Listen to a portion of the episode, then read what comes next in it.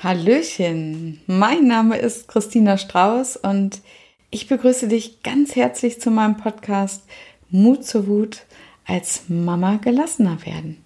Viel Spaß dabei.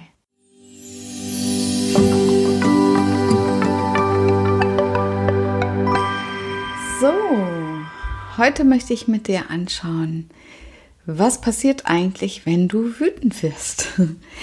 ja, wenn wir an Wut denken, dann wird es uns meistens gleich flau im Magen. Und äh, vielleicht kommt auch dir direkt eine Erinnerung, wann es das letzte Mal passiert ist.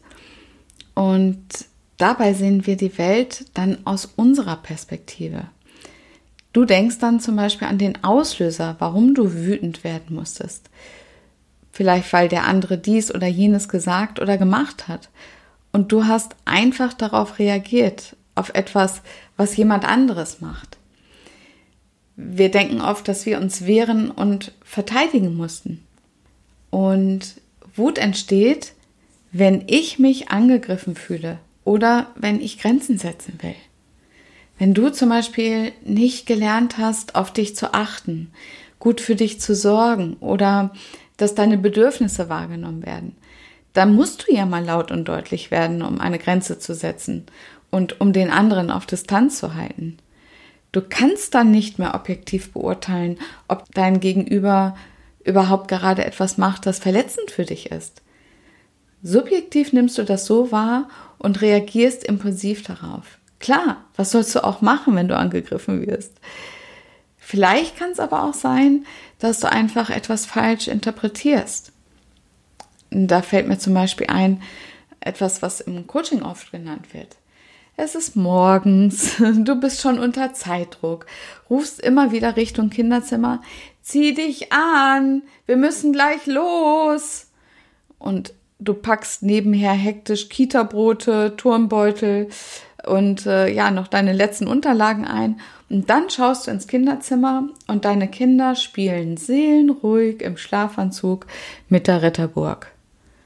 Ach du Schande. Was macht ihr? Wir kommen zu spät. Warum könnt ihr denn nicht einmal zuhören? Jetzt aber schnell.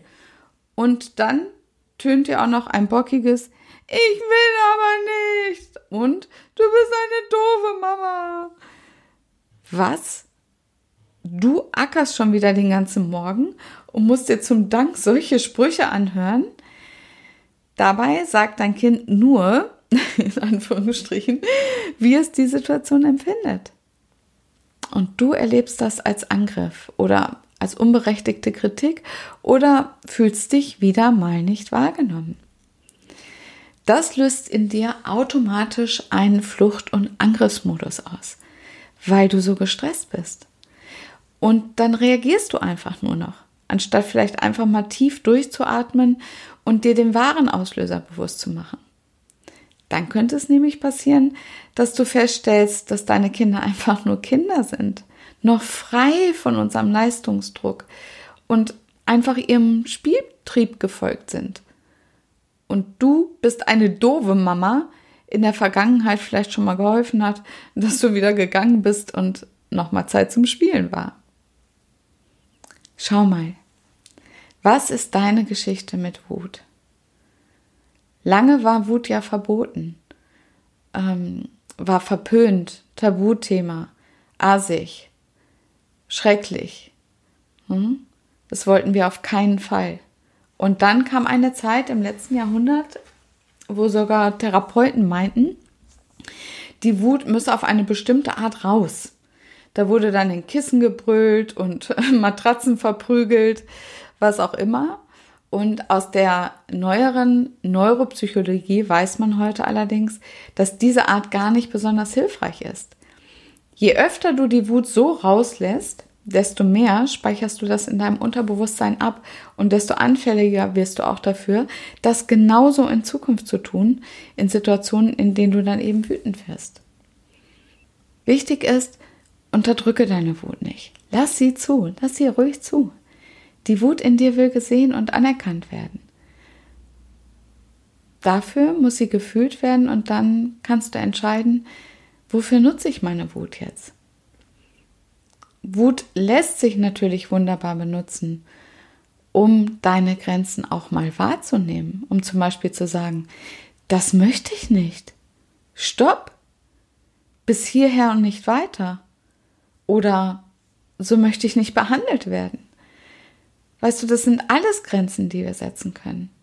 Was wir allerdings oft machen, wenn wir wütend sind, ist, dass wir angreifen. Wir sagen nicht nur Stopp, hier ist eine Grenze, sondern auch gerne mal, was bildest du dir eigentlich ein? Oder wenn es ganz übel kommt, beschimpfen oder beleidigen wir den anderen. Das hat dann besonders Kindern gegenüber nichts mehr mit Grenzen ziehen zu tun. Und deshalb eskalieren solche Situationen oft. Es gibt einen ganz klaren Unterschied, ähm, Wut als Energie zu nutzen, um Grenzen zu setzen, oder halt Wut zu nutzen, um jemanden anzugreifen. Und weißt du, Aggression und Wut, das gehört einfach zum Menschsein dazu.